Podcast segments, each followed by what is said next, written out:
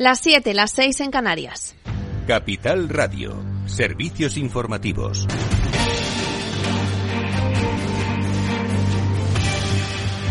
Muy buenas tardes. Huelga indefinida en los médicos de la atención primaria en Andalucía. Javier Luengo, más detalles. Así es, Laura, ¿qué tal? Muy buenas tardes. Huelga indefinida de los médicos de atención primaria, como decías, a partir del día 20 de enero en Andalucía. Llamados a participar todos los médicos eh, de esta parte de la salud, los médicos de familia y pediatras de los centros de salud y los puntos de urgencia.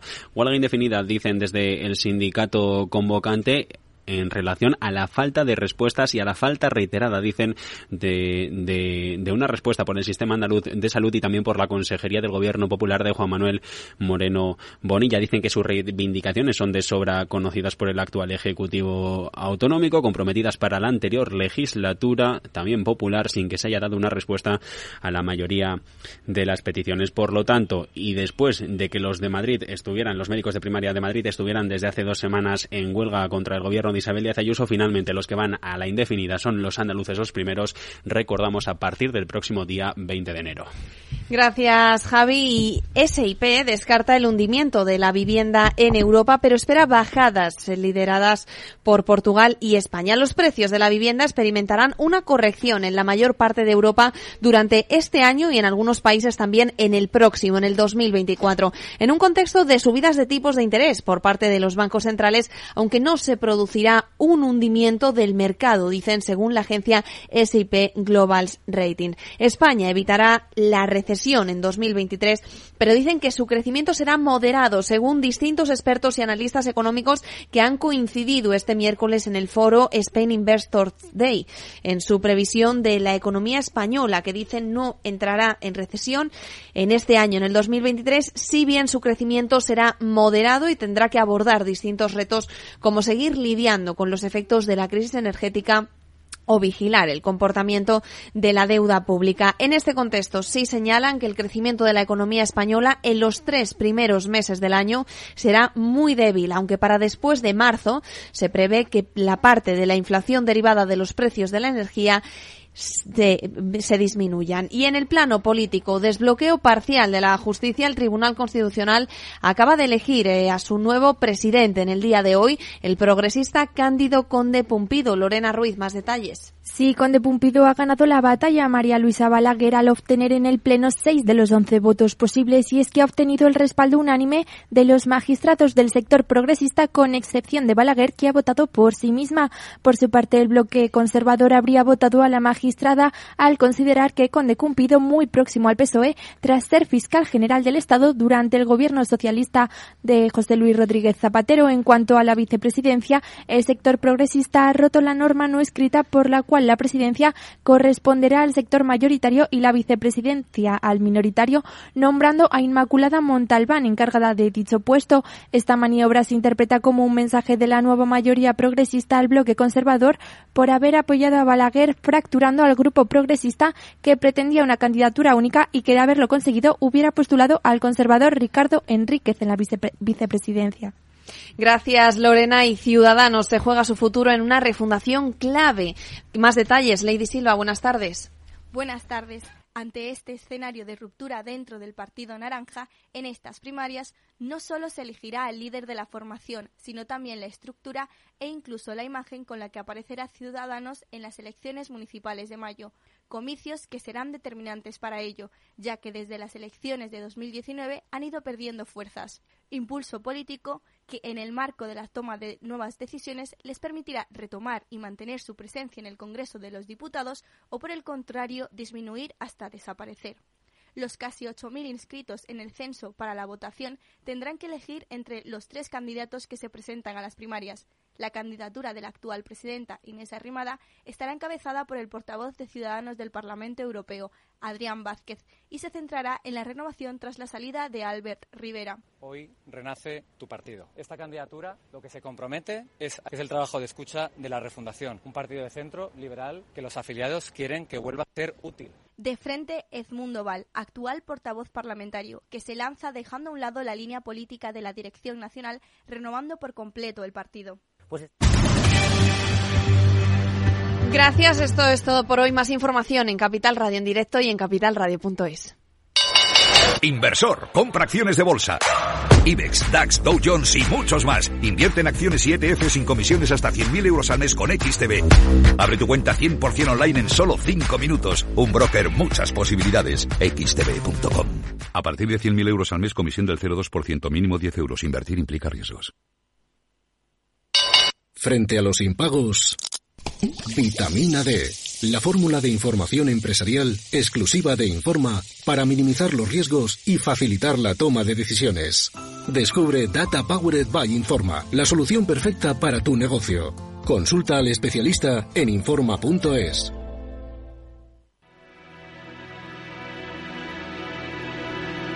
Después del trabajo, After Work, con Eduardo Castillo, Capital Radio.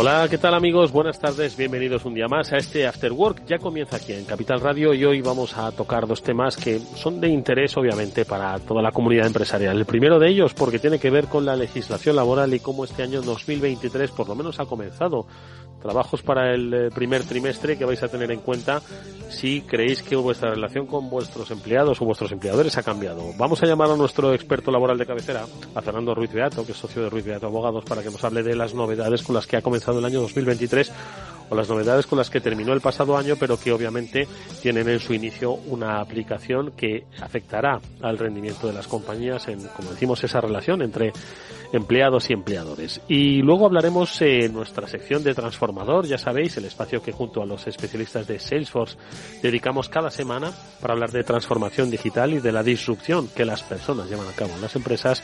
Hoy vamos a contar con Mildred Laya, que es la directora de programas ejecutivos de Salesforce, y también con Fabián Gradolf, el director de comunicación para hacer un balance de 2022. El año pasado fue muy prolífico en cuanto a las entrevistas y la participación en este transformador y queremos hacer un repaso de los diferentes sectores, temáticas, comentarios, reflexiones que todos los invitados que pasaron por estos micrófonos junto a estos expertos de Salesforce pues eh, compartieron con todos vosotros, con la comunidad empresarial para que eh, fuesen inspiradores o por lo menos ejemplo de cómo ellos habían afrontado sus desafíos de cambio y de transformación. Bueno, pues en ese repaso a ese año 2022 muy intenso, como digo, en entrevistas y que luego, por supuesto, os daremos las pistas sobre cómo recuperar alguna de ellas en formato podcast. Eh, hablaremos en este, en este, en la segunda parte del programa. Así que nada más que eso, amigos. Eh, os doy la bienvenida a este programa. Siempre es un placer estar eh, con vosotros en este After Work. Está Jorge Zumeta al mando técnico. Os habla Eduardo Castillo. Bienvenidos.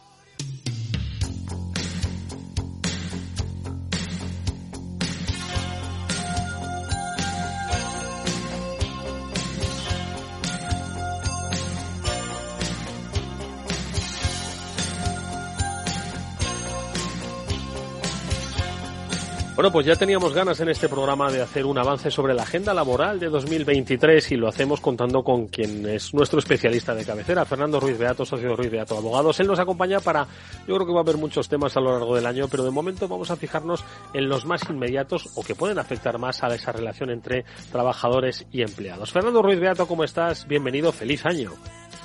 Feliz año igualmente, ¿cómo estáis? Bueno, ¿qué tal? Eh, hemos dejado ya el 2022, el 2022 atrás, ya nos ha dado grandes tardes, hemos tenido hasta una reforma de la reforma laboral, de la que ya hablamos largo y tendido, y del tema de los fijos discontinuos, del que seguro que seguiremos hablando sin lugar a dudas, pero hay otros temas en la agenda laboral que creemos que pueden ser importantes, Fernando, pues un poco porque vuelven a marcar, pues eso, la situación entre las relaciones empleado-empleador y también entre aspectos como los costes eh, laborales ¿no? que tienen que asumir las, las compañías.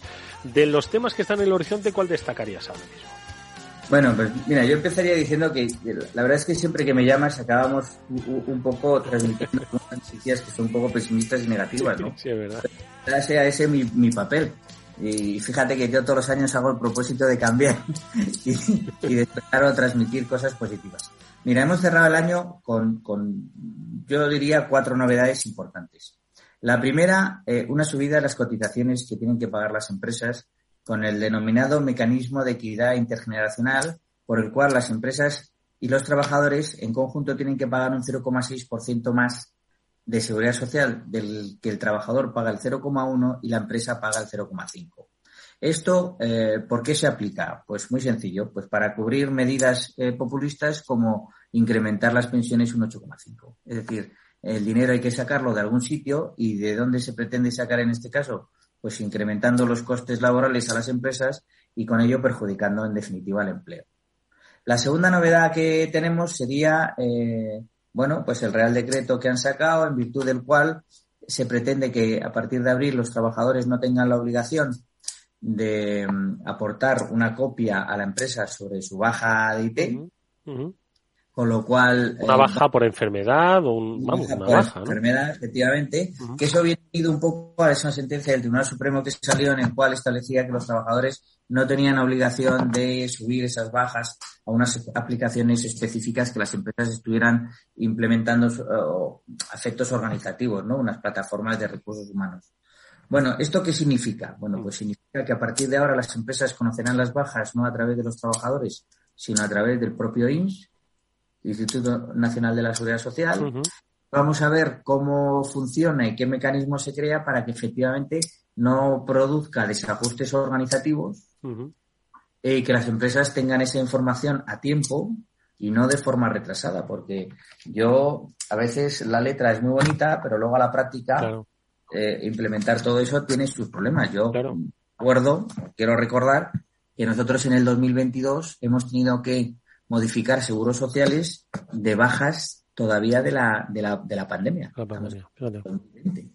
Entonces, eh, si esto funciona de forma ágil y eficaz, intervienen las mutuas y, y, y, se hace de forma diligente, pues, pues, pues a lo mejor puede ser incluso positivo. Pero, pero ¿y esto por, pero, por qué se lleva a cabo, Fernando? Es decir, eh, para un poco situarnos, es cierto que el tema de las bajas, pues yo creo que requería de tres cosas. Un poco la propia confianza eh, de una persona dentro de su, de su estructura empresarial y de su jerarquía, ¿no? Eh, luego, la propia agilidad del Sistema Nacional de la Seguridad Social, del Instituto Nacional de Seguridad Social, a través del que se le había comunicado la baja, a través de una consulta médica, supongo. Y luego la, la propia ejecución de la misma, ¿no? Entonces, eh, yo creo que en, esas tres patas es donde se manejaba todo esto. ¿Y por qué se decide que esto no es eficaz y que al final, pues, tiene que haber, que al trabajador se le quita de en medio, básicamente, eh, en el, entendiendo que favoreciéndole, ¿no? No, tampoco, no es una cuestión que se le favorezca o no. Lo que pasa es que, vamos a ver, yo creo que aquí eh, nosotros estamos en un país donde la agencia tributaria, digamos que tiene unas herramientas eh, de información y de control que evidentemente le son muy útiles para pues velar por el cumplimiento de las obligaciones de los contribuyentes y ahora digamos que eh, todo lo que engloba la seguridad social, sea tesorería, sea Instituto Nacional de la Seguridad Social, está queriendo implementar todos esos recursos, esa inteligencia artificial y demás en la hora de tratamiento de los datos. Entonces, ellos, ¿qué, qué, qué es lo que pretenden? Pues tener eh, eh, información, quizá con toda la buena fe del mundo, al objeto de poder tratarla y al poder mejorar la gestión. ¿Qué es lo que pasa? Que tenemos que ver que efectivamente esa transformación digital, ese, ese control, esa información inmediata, pues realmente fluya por los canales correspondientes para que una de dos no solo tengan ellos la información necesaria, sino que se consiga a su vez o se consiga dos objetivos, que uno será luchar contra el fraude que hay en el asentismo, que es un fraude que pagamos todos. O sea, hay muchas bajas, muchísimas bajas que son absolutamente fraudulentas y que no tienen una motivación médica. O sea, puedo poner casos eh, recientes donde, mm, por ejemplo, cuando hay alguna disputa entre la empresa y el, y el, trabajador, es que el trabajador pide una baja voluntaria. Pues porque no me quiere adaptar usted la jornada de trabajo, porque usted no me quiere dar eh, trabajo a distancia, porque resulta que usted me ha rechazado unas vacaciones. ¿Qué, qué, qué es lo primero que hace la gente? Me voy al médico y pido una baja, pues porque pues, pues pues ansiedad, depresión o lo que fuera. Lo que sea. Y en muchos casos realmente es una baja, mm, yo la considero fraudulenta e incluso me atrevería a decir incluso ficticia, porque no hay, no hay una motivación médica que sustente la misma, pero sin embargo el sistema que tenemos es una, es, es, es, muy proteccionista y enseguida eh, se dan esas bajas. Yo ya me acuerdo, fíjate, cuando era ministro Caldera, si no recuerdo mal, del sí, Jesús Caldera, sí cuando decía que él presumía que había un fraude en la seguridad social de más de 3.000 millones de euros al año, de prestaciones que salían del Estado para pagar bajas. Entonces, si nosotros fuéramos capaces de llevar un control de asentismo para realmente evitar el uso fraudulento y fíjate lo que te digo, no perjudicar a aquellas que realmente sí necesitan de esa asistencia y sí necesitan de, bueno, pues, pues, de esas prestaciones y de ese cuidado, mm. pues evidentemente yo creo que sería una mejora importante. Por tanto, si este sistema va encaminado a conseguir ese objetivo, perfecto. Pero luego es que hay otra derivada, y es decir, oiga, porque claro, yo si tengo una empresa de tres trabajadores es muy sencillo saber si un trabajador está enfermo o no, y además hay una cercanía, una familiaridad que posiblemente una llamada de teléfono te lo proporciona, ¿no?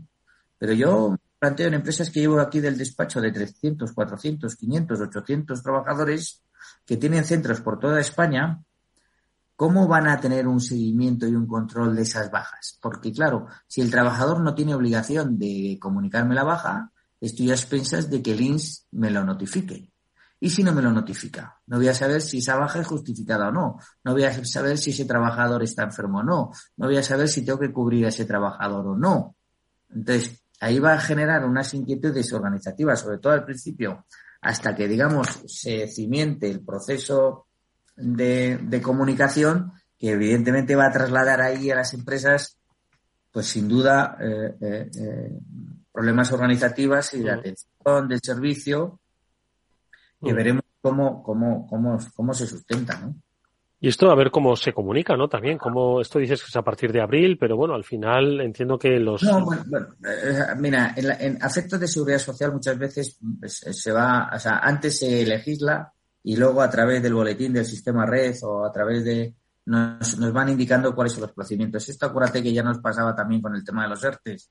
Cuando, cuando te salía la legislación y te decía las letras que tenías que poner según los ERTES y según la situación que estaba el trabajador y luego te ibas a la seguridad social y resulta que esas letras no aparecían por ningún lado, ¿no? Mm. Pues esto es un poco igual, ¿no? Han legislado y me imagino que en este periodo de transición de tres meses, pues será el tiempo que ellos establezcan para ver de qué manera, sobre todo a los autorizados red, que somos nosotros los, los asesores, los gestores, quienes llevamos las nóminas de las empresas o aquellas empresas que internamente lleven las nóminas, pues ver de qué manera se va a establecer ese procedimiento para que tengan esa información. Lo que pasa es que, claro, eso va a generar más carga de trabajo a esos asesores y a esos gestores, porque evidentemente de alguna manera tendrán que sacar la información diaria de toda la plantilla a los efectos de conocer eh, quién está de baja. Quién está de baja y quién no, efectivamente, ¿no? Porque claro. Iremos, iremos viendo y esperemos que, bueno, pues, pues poco a poco, pues como todo, pues también con la utilización del mecanismo que ellos establezcan, pues a, a, lo largo del tiempo pues siempre hay mejoras, ¿no?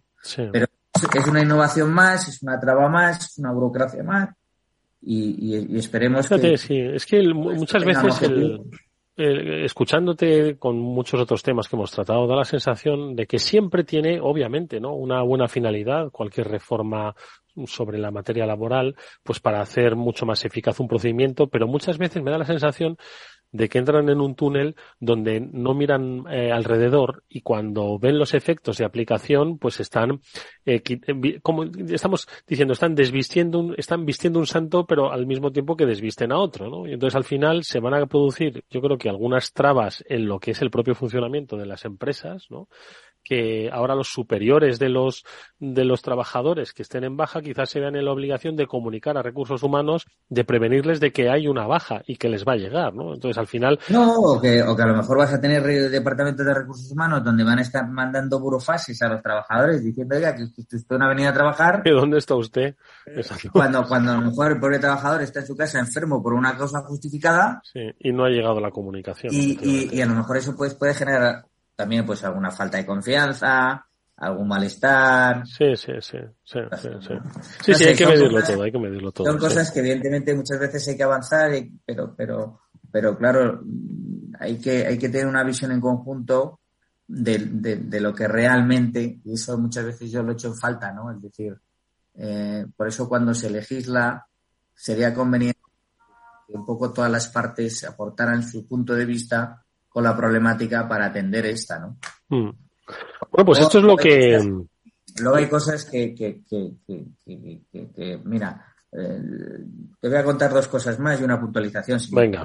Otra cosa que yo, que, yo pondría en valor es que han subido las bases de cotización, los topes máximos, una barbaridad.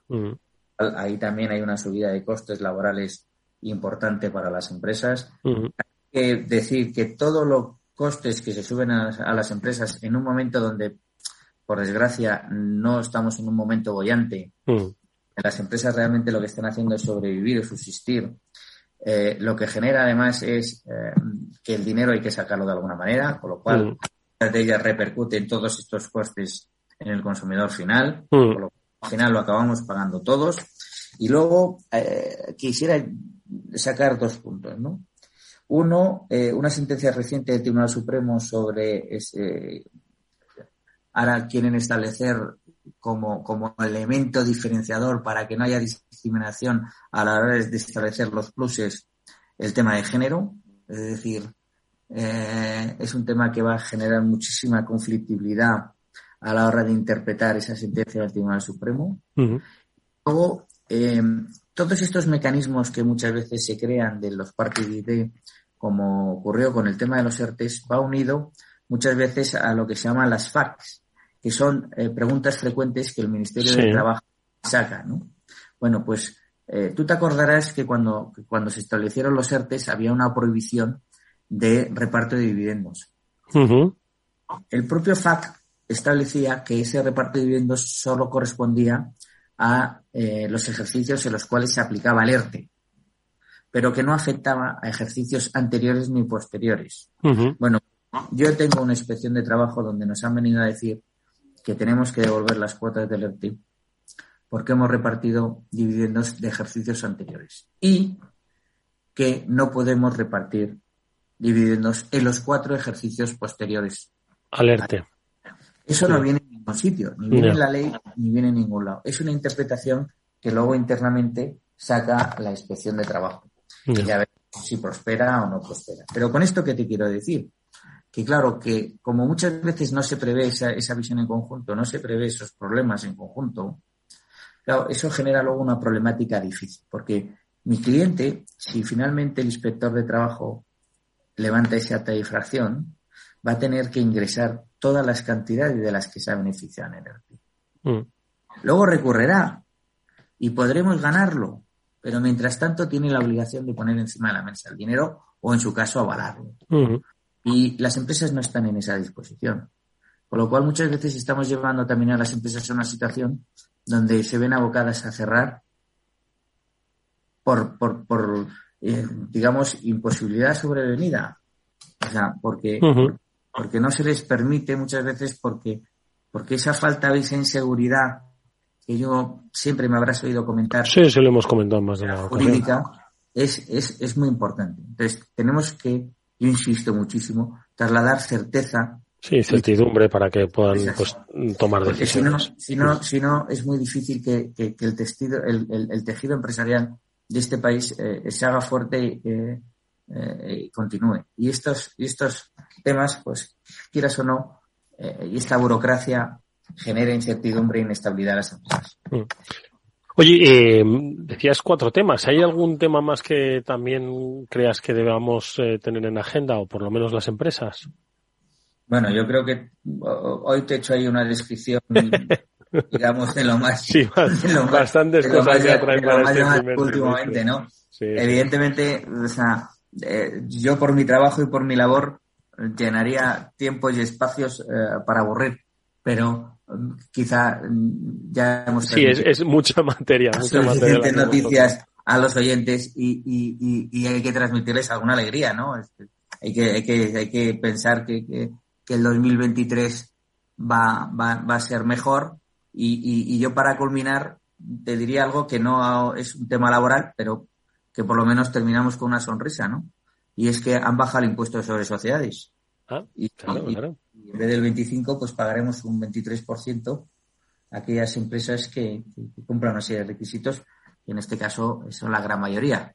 Con lo cual, eh, bueno, pues si te parece nos quedamos con esta anécdota. Hombre, por supuesto. No, no vamos a pensar qué es lo por dónde van a, compensarse ese 2%, ¿eh? Así que eso lo vamos no, a no, no, no, porque, no, no, porque ya viene, ya viene compensado la subida de otros impuestos. Por eso, por eso, por eso. Pero bueno, Es una buena si quieres, noticia, eso sí, si eso quieres, hemos empezado con la, con la subida de los costes laborales, bueno, pues, pues Pues terminemos vamos con una bajada impositiva a las con esa pequeña bajada impositiva. Es así, es así. Y, y así. y Pues así- a ver qué nos depara Fernando este año laboral. Lo contaremos, por supuesto, con tu ayuda si nos la prestas. Fernando Ruiz Beato, es socio Ruiz Beato Abogados. Gracias, Fernando. Un fuerte abrazo. Cuídate mucho. Igualmente, un abrazo fuerte. Esto te estás perdiendo si no escuchas a Luis Vicente Muñoz en Capital, La Bolsa y la Vida. Juan Ignacio Crespo, experto financiero. Los bancos centrales pueden crear dinero de la nada, pero no pueden crear microchips de la nada. No te confundas. Capital, La Bolsa y la Vida con Luis Vicente Muñoz. El original.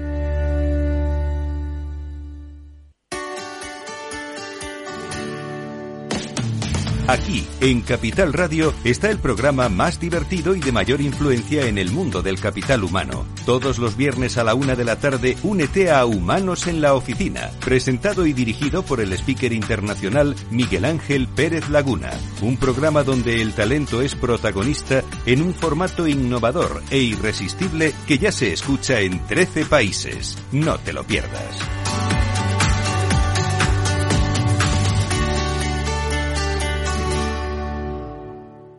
A continuación, El Transformador, de la mano de Salesforce.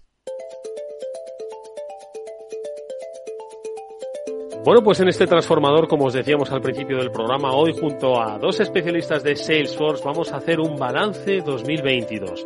Este programa nació ya hace, diría yo, un par de años, ahora Mildred Daya nos lo va a recordar, con un objetivo, con el de eh, hablar de transformación digital, transformación de compañías, transformación de personas. Todo ello siempre desde la óptica de los diferentes sectores, de los diferentes tamaños de compañías de primer orden, multinacionales y otras que quizás no tienen ese tamaño de las grandes conocidas por todos, pero que tienen también una experiencia que puede ser igualmente eh, inspiradora para las empresas. Este es el objetivo, que con la experiencia de los demás vosotros queráis tomar decisiones de cambio que os lleven al siguiente estadio de vuestra compañía. Bueno, pues hoy vamos a hacer balance de los numerosos contenidos que tuvimos en el año 2022 y sobre todo de las experiencias que aquí compartieron en este transformador y lo vamos a hacer con la ayuda, ya daba pistas antes, de Mildred Laya, que es la directora de programas ejecutivos de Salesforce, a la que ya saludo. Mildred, ¿cómo estás? Buenas tardes, bienvenida. Buenas tardes, Edu. Muchas gracias.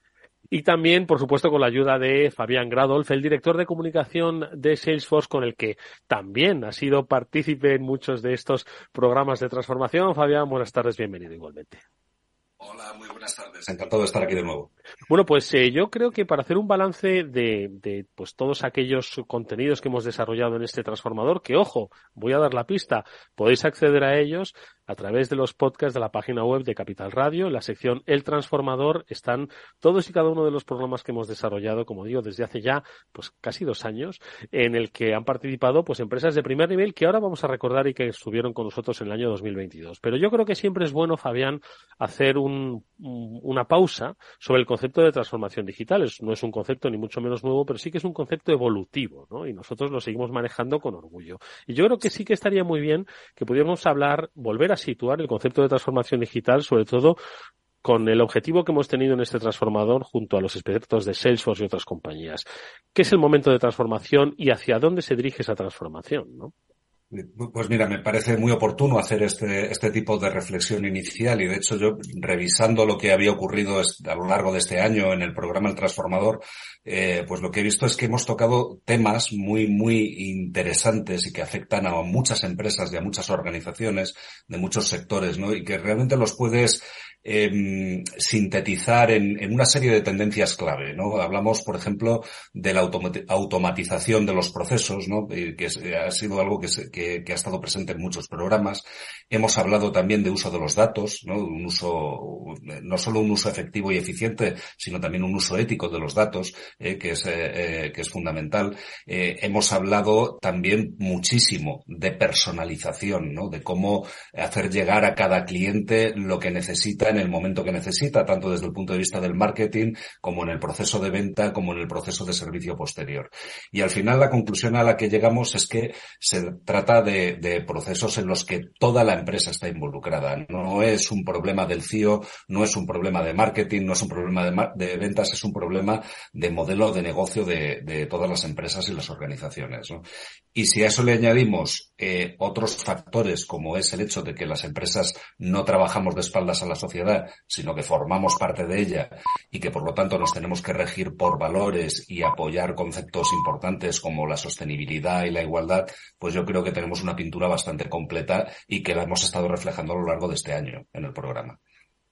Y además, eh, no sé, Mildred, si quieres un poco añadir algo a, lo expuesto por, por Fabián, ¿no? Porque además yo creo que le hemos dado un componente muy, muy diverso y de diversidad vamos a hablar, ¿no? También, porque en la diversidad, ojo, de las organizaciones se encuentra también una de las palancas de transformación. Y digo diverso porque no solo hemos hablado de experiencias de transformación, no solo hemos hablado de tecnología, sino que ha sido diverso en lo que son sectores que ahora vamos a repasar, en eh, las diferentes, además, políticas de trabajo de las compañías y también diverso en cuanto al papel, lo hemos querido destacar aquí ampliamente, el papel del liderazgo femenino dentro de esas transformaciones, ¿no? Como un ejemplo de transformación y un diferencial, ¿no? Para la propia transformación, Mildred.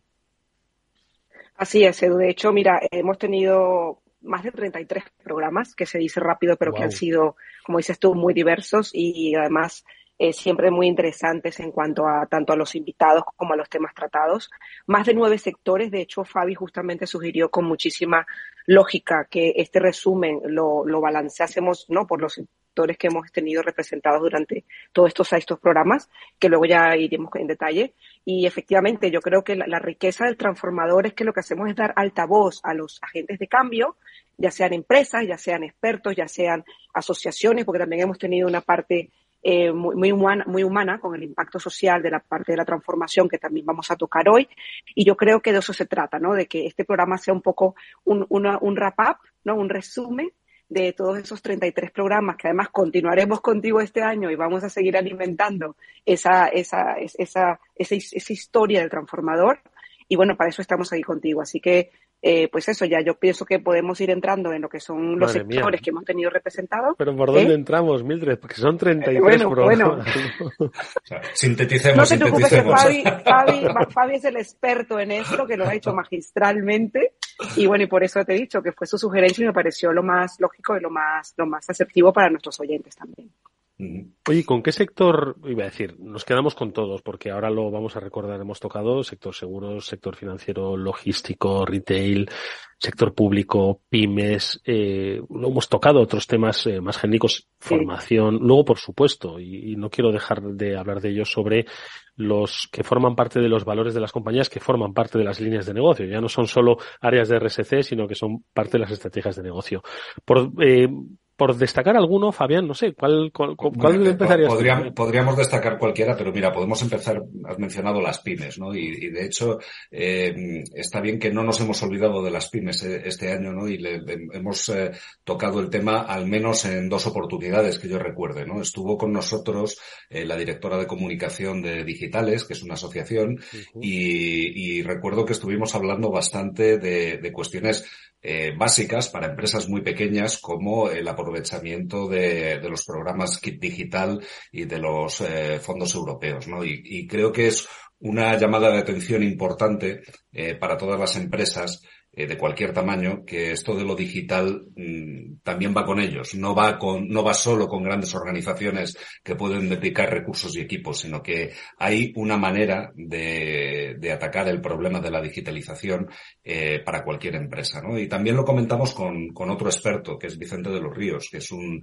un profesor de la Escuela de Organización Industrial, es director de, de un máster de transformación digital, y que yo creo que nos transmitió una sensación de urgencia, ¿no? De decir, oye, esto eh, está muy bien lo de aprovechar los fondos europeos, kit digital y todo esto, ¿no? Pero eh, no esperes, ¿eh? no esperes a que, a que esté disponible una subvención para, para arrancar, porque realmente eh, todos tenemos el desafío de ser más productivos y eficaces, ¿no? Mm. A partir de ahí, bueno, de pymes, pues eh, pasamos a otras empresas eh, de otros sectores y, de actividades eh, de, eh, muchísimo más grandes. ¿no?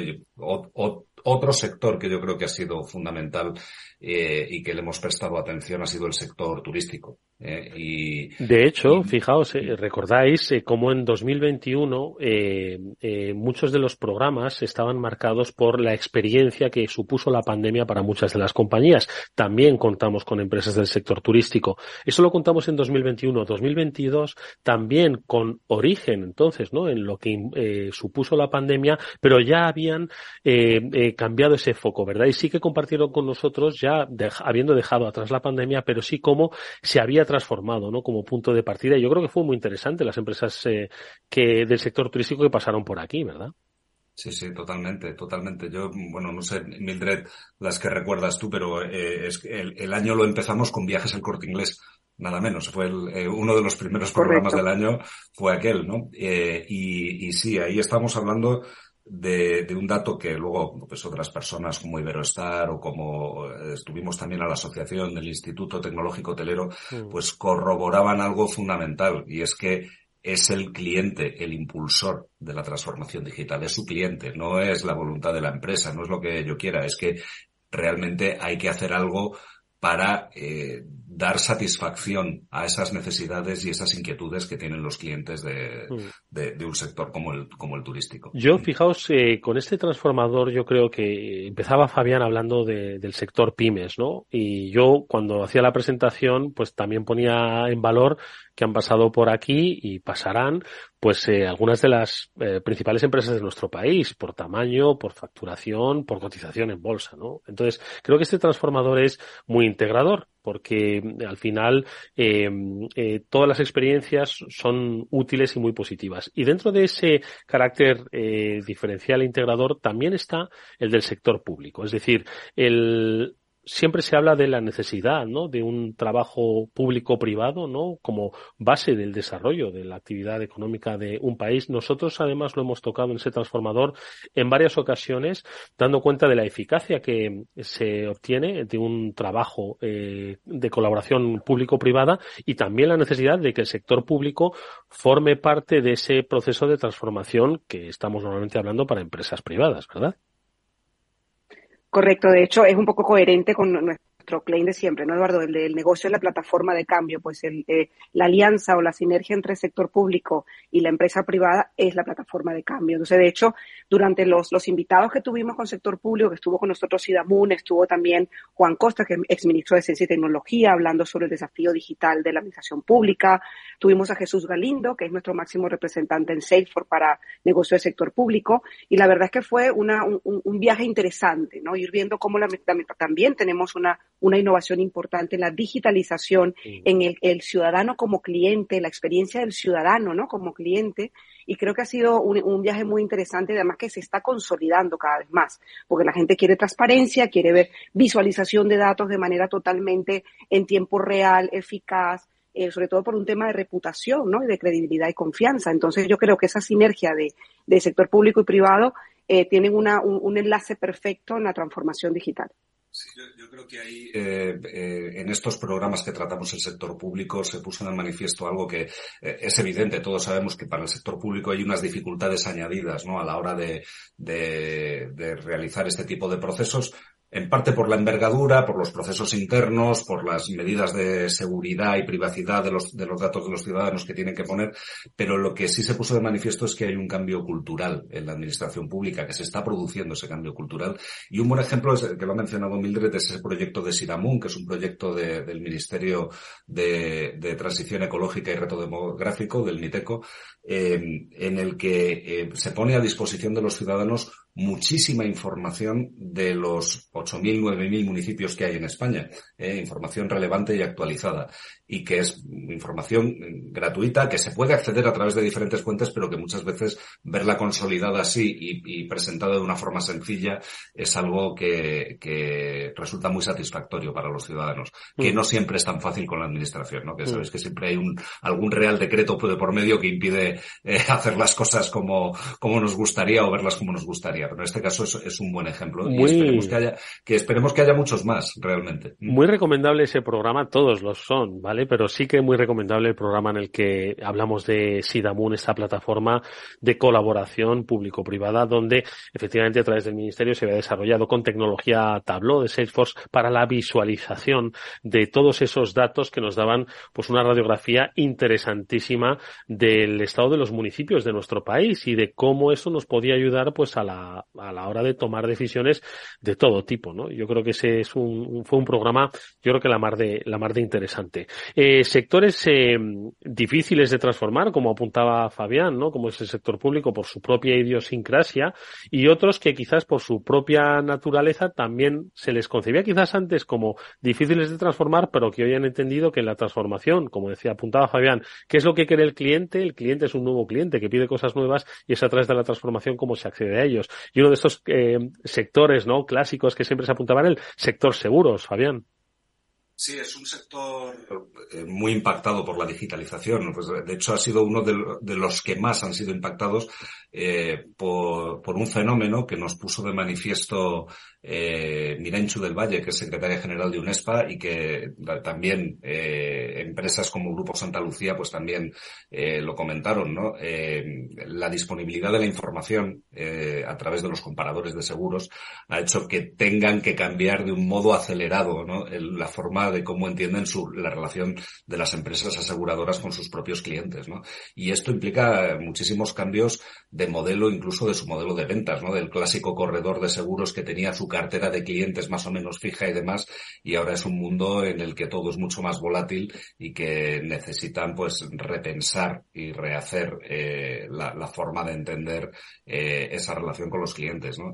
Y ese es, es un buen ejemplo de un sector tradicional, además un sector muy regulado, ¿no? que no, no puede hacer las cosas tampoco simplemente como, como les apetezca, sino que tiene eh, que someterse a unas condiciones muy estrictas por parte de la administración y, y hay otro, otro sector mm, hermano, que es el sector financiero, el sector bancario, en el que ocurre tres cuartos de lo mismo, ¿no? Que, que han tenido que replantear continuamente, eh, de, forma eh, muy, muy profunda, eh, cómo entienden la relación con los clientes. Vemos lo que está pasando. Hay, las oficinas bancarias han cambiado totalmente la función porque todas las gestiones se hacen online, pero es que la venta también, la búsqueda de información. Y lo, lo curioso aquí es que hemos tenido dos ejemplos que yo diría que son casi contrapuestos de, bancos, ¿no? Hemos tenido, por una parte, EvoBanco, que es una entidad que ha nacido como entidad digital, desde el principio, ¿no? Y que tiene eh, proyectos interesantísimos y que ha eh, llevado desde el principio la filosofía de lo digital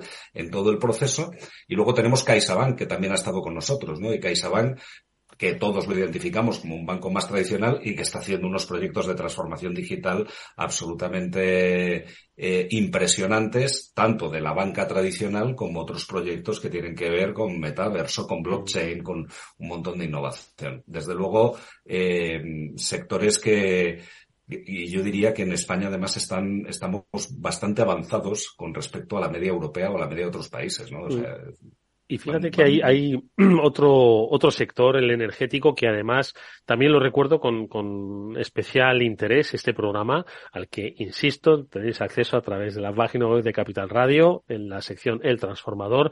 Recuperar el, eh, del Mildred, del, del sector energético, la conversación que tuvimos con Maite González de eh, Endesa Enel, porque, si recordáis, eh, se produjo, además, en, en un momento de mucha valentía, ojo, donde los precios eh, de la energía estaban impactando ferozmente en las eh, familias, en las empresas, y nos explicó precisamente Maite cómo a través de los procesos de transformación podían acercarse a sus clientes, escucharles en este nuevo escenario y ayudarles ¿no? a eh, sobrellevar pues esta circunstancia no que nos vino pues eh, como consecuencias no externas que nos que nos impactaron a todos y yo también eh, recuerdo ese ese programa con, con muchísimo interés Totalmente. De hecho, Maite hizo un recorrido muy interesante de cómo había sido la evolución de Endesa. De hecho, sí, es una referencia, ¿no? En, en, la, en proyectos tecnológicos, en aplicaciones orientadas siempre al usuario, al cliente, donde la comunicación es un proceso fundamental, porque date cuenta que esto fue un momento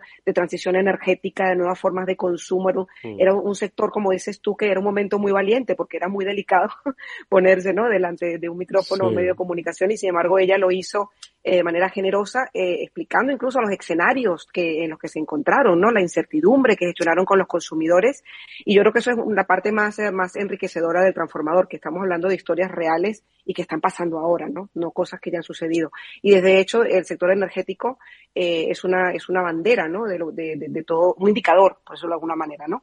De todo lo que, lo que está sucediendo incluso después de la pandemia. Así que yo creo que fue efectivamente uno de los programas referencia del transformador. Estoy de acuerdo contigo. ¿eh? Vaya sectores y vaya empresas. ¿Qué más, eh, qué más podemos eh, recordar, Fabián? Pues mira, es, que hemos tocado, hemos tocado un poco de todo, ¿no? Porque, mira, estaba mirando aquí la, lista de programas, hemos tocado el mundo del retail. Estuvo con nosotros Laureano Turienzo, que es el presidente de la Asociación Española del Retail, que, que yo creo que le vamos a invitar otra vez también a que sí, Porque, Siempre. Es, una, mina, de oro de comentarios y de análisis y demás, ¿no? Porque que nos da siempre reflexiones tremendas sobre lo que está pasando. Fíjate que nosotros hemos eh, sacado, creo que ha sido hoy mismo, una información sobre lo que ha sido la campaña navideña ¿no? en el mundo del retail a nivel global. El comercio electrónico ha sido potente, quizá no tanto como el año pasado, ¿no? que todavía estaba muy afectado por el tema de la pandemia, pero hay un mensaje que, repite Laureano y que eh, lo repite también en su LinkedIn y lo ha repetido en este programa y que yo creo que nosotros asumimos. ¿no? Esto no se trata de digital frente a lo físico. Esto se trata de un modelo de negocio integrado, ¿no? En el que las tiendas físicas aprovechan todas las ventajas de lo digital y el mundo digital aprovecha todas las ventajas de, las tiendas físicas, ¿no?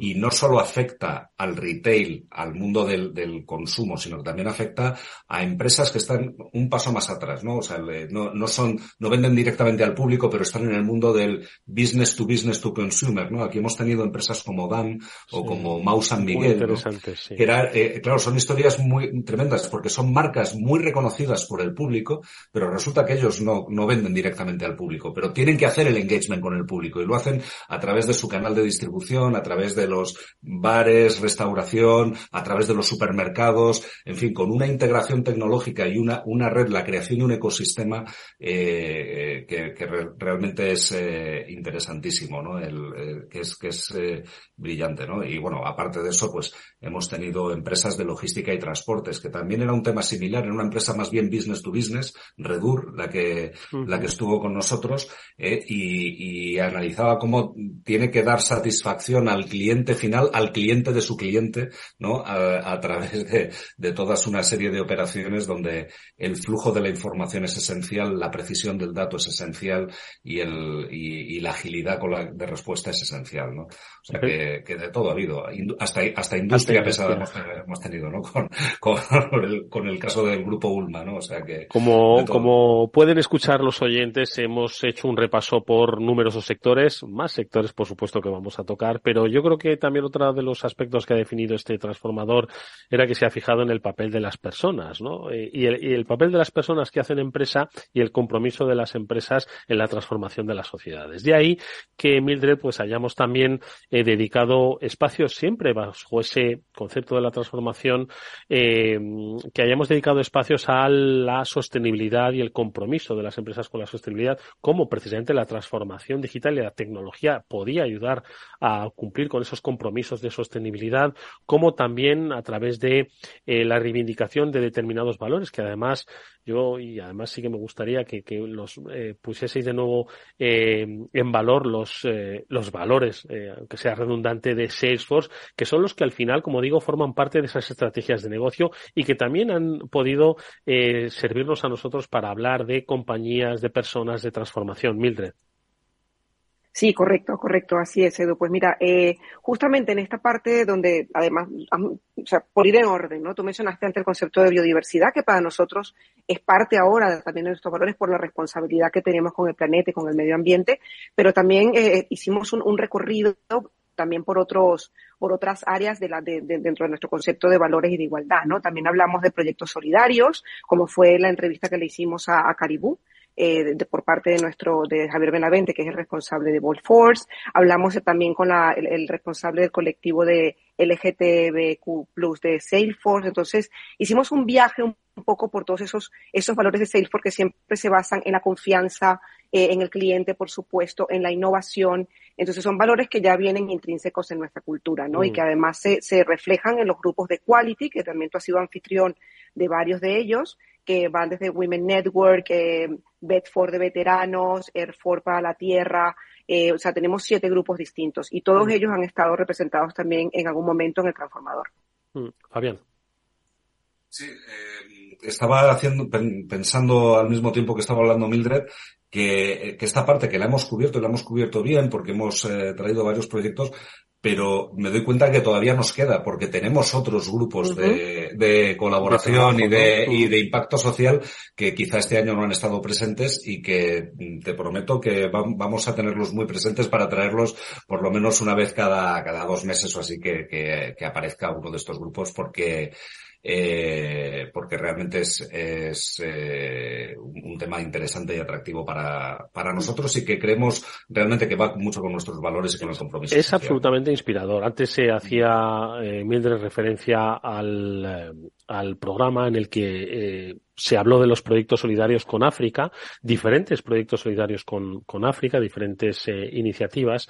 Y efectivamente, la, eh, no estábamos hablando solo de proyectos, estamos hablando del compromiso de personas, de trabajadores de Salesforce, eh, dedicados ¿no? Eh, a, a, la ayuda, al voluntariado y cómo la propia compañía no solo fomentaba, facilitaba en horas eh, el desarrollo de estas actividades. ¿no? Yo creo que son muy inspiradoras. Siempre hemos dicho que este programa tiene que inspirar a las demás empresas, pues oye, en ideas de transformación, ideas de acercarse al cliente, pero también en ideas de la propia gestión, ¿no? De los valores dentro de su compañía. Y yo creo que muchos de los que hemos comentado así lo han sido. Como también hemos pretendido que fuesen inspiradoras, pues eh, las eh, directivas que han pasado por nuestro spin-off de las eh, disruptoras, Mildred, es ese capítulo en el que eh, destacamos el, el liderazgo femenino, ¿no? Como además palanca de transformación y que ya ha tenido a más de una protagonista muy interesante. Ojo que en los otros programas, que si no eran disruptoras como tal, ha habido muchas, eh, eh, muchas directivas hablando de los procesos de transformación, ¿vale? Pero concretamente en este capítulo de disruptivas, de las disruptoras, hablamos también de la propia experiencia personal y profesional de ellas que compartían con todos nosotros. Correcto, de hecho recuerdo muy rápidamente, Edu, que fue en una, en una de nuestras reuniones que salió esta idea de disruptoras, ¿no? Precisamente por la importancia que le estamos dando al, al, liderazgo femenino, a la visibilidad del liderazgo femenino y del talento. Eh, hemos tenido a cuatro eh, grandes directivas en estos programas. Recuerdas que estuvo Emiliana Vega, que es profesora de Harvard, que estuvo hablando sobre la importancia de la educación, ¿no? En la transformación de la Buenísimo programa ese, y de todas las empresas. Ese fue, creo que fue el primero con el que abrimos disruptoras.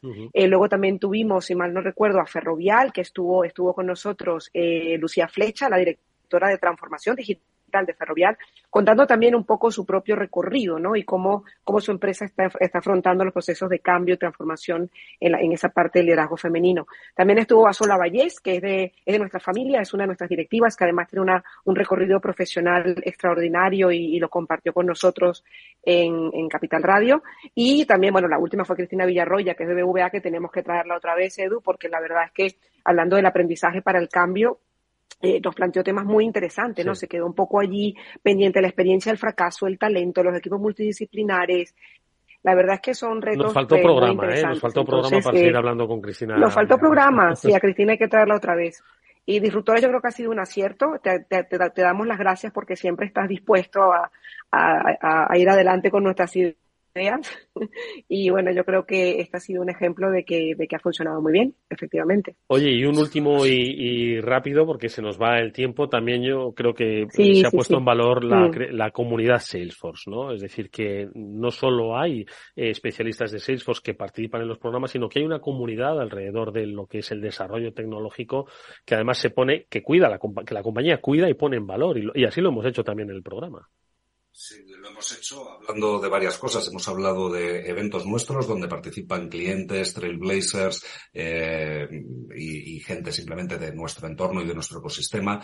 Hemos hablado mucho de formación. Ha estado, de hecho, formación ha sido un, un y el, el, desafío de los digital skills ha sido un tema eh, que, que, ha aparecido en muchos programas, ¿no? Pero también lo hemos dedicado a algún espacio específico, ¿no? Eh, este que ha mencionado hace un momento Mildred, ¿no? Con Emiliana Vegas, que pues estuvo muy, muy enfocado al tema de formación, pero ha habido otros casos, ¿no? Hablando de los cursos que se, que se están dando en universidades, ¿no? Con, con, sobre tecnologías esos. Y también le dimos incluso una oportunidad a la comunidad de desarrolladores, ¿no? Con ese nombre tan bonito de Dreamolé sí. eh, que tienen y que, y que participaron, ¿no? Sobre explicando lo que, en qué consiste, ¿no? Esto de ser desarrollador de Salesforce y cómo conviven con, con todo nuestro ecosistema y con toda nuestra empresa. En fin, creo que, creo que ha sido muy completo. Ha sido un año, muy completo. Sí. Muy, muy, muy completo. Y nos faltan quizá algunos flecos que podamos tocar, ¿no? Y, y algún sector siempre que nos pueda sorprender. Pero realmente creo que podemos estar satisfechos de, de la cantidad de información que hemos proporcionado y de inspiración que hemos facilitado a, a nuestros oyentes. Bueno, pues lo seguiremos haciendo este 2023. Esos flecos de los que hablaba Fabián son nuestro reto para 2023, contar con personas, con empresas, con compañías, con experiencias en este transformador que nos ayuden a entender cuáles son los eh, grandes desafíos a los que nos enfrentamos y sobre todo cómo es el camino más fácil siempre pasando por la tecnología, por la igualdad, la sostenibilidad, el compromiso, el conocimiento, la formación para llegar a todos ellos. Lo haremos como siempre con la ayuda de los especialistas de Salesforce. En este caso, hoy han sido Mildred Daya, directora de programas ejecutivos, y Fabián Grados, el director de comunicación de la compañía, quienes han hecho este interesantísimo repaso. Eh, les volveréis a escuchar por este transformador, estoy seguro. Gracias, Mildred, gracias, Fabián, y hasta muy pronto. Nos vemos en el próximo programa. Muchas gracias, Edu. Hasta la próxima. Gracias. Buenas tardes. Y nosotros nos despedimos Bye. hasta mañana, que volveremos, como siempre, a la misma hora, a las 19, aquí en la sintonía de Capital Radio. Gracias y hasta entonces, cuidados. Salesforce les ha ofrecido el transformador. ¿Qué es ir más allá? Con Arval podrás llegar donde te propongas de la forma más sostenible y desplazarte como y cuando necesites con una oferta de renting sostenible, segura y conectada.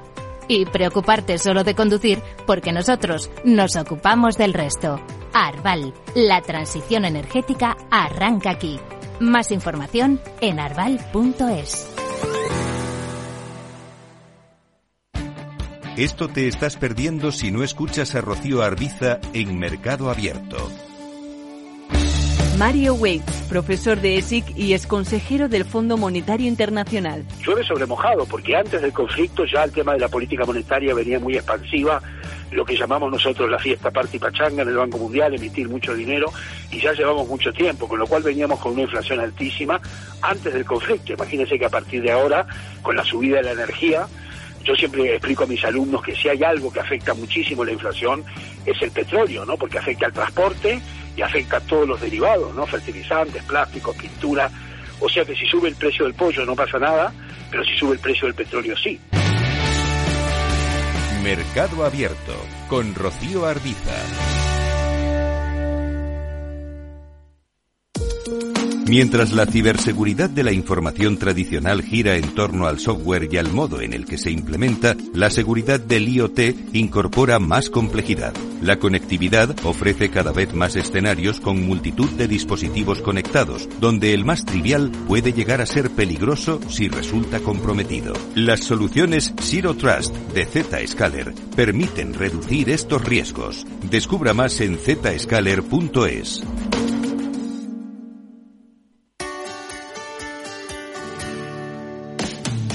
¿Te imaginas un programa de radio donde el talento es protagonista? Lo tienes en Capital Radio. Humanos en la Oficina, el programa más humano y divertido creado por el galardonado speaker internacional Miguel Ángel Pérez Laguna, todos los viernes a la una de la tarde.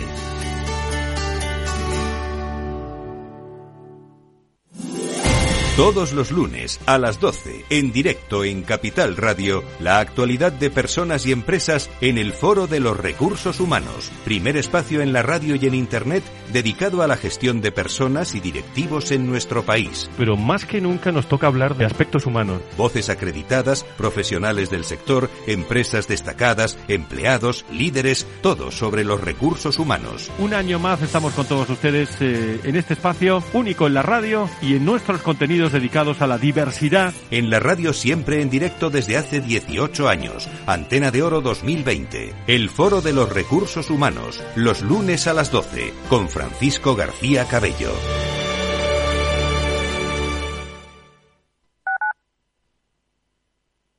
Capital Radio 103.2 en Hospital HLA Universitario Moncloa cuidamos de ti y de tu tiempo con un servicio de urgencias ágil y eficiente las 24 horas, los 365 días del año. Urgencias pediátricas y de adultos con profesionales altamente cualificados y tecnología de vanguardia. Hospital Moncloa, contigo cuando más lo necesitas. Estamos en Avenida Valladolid 83.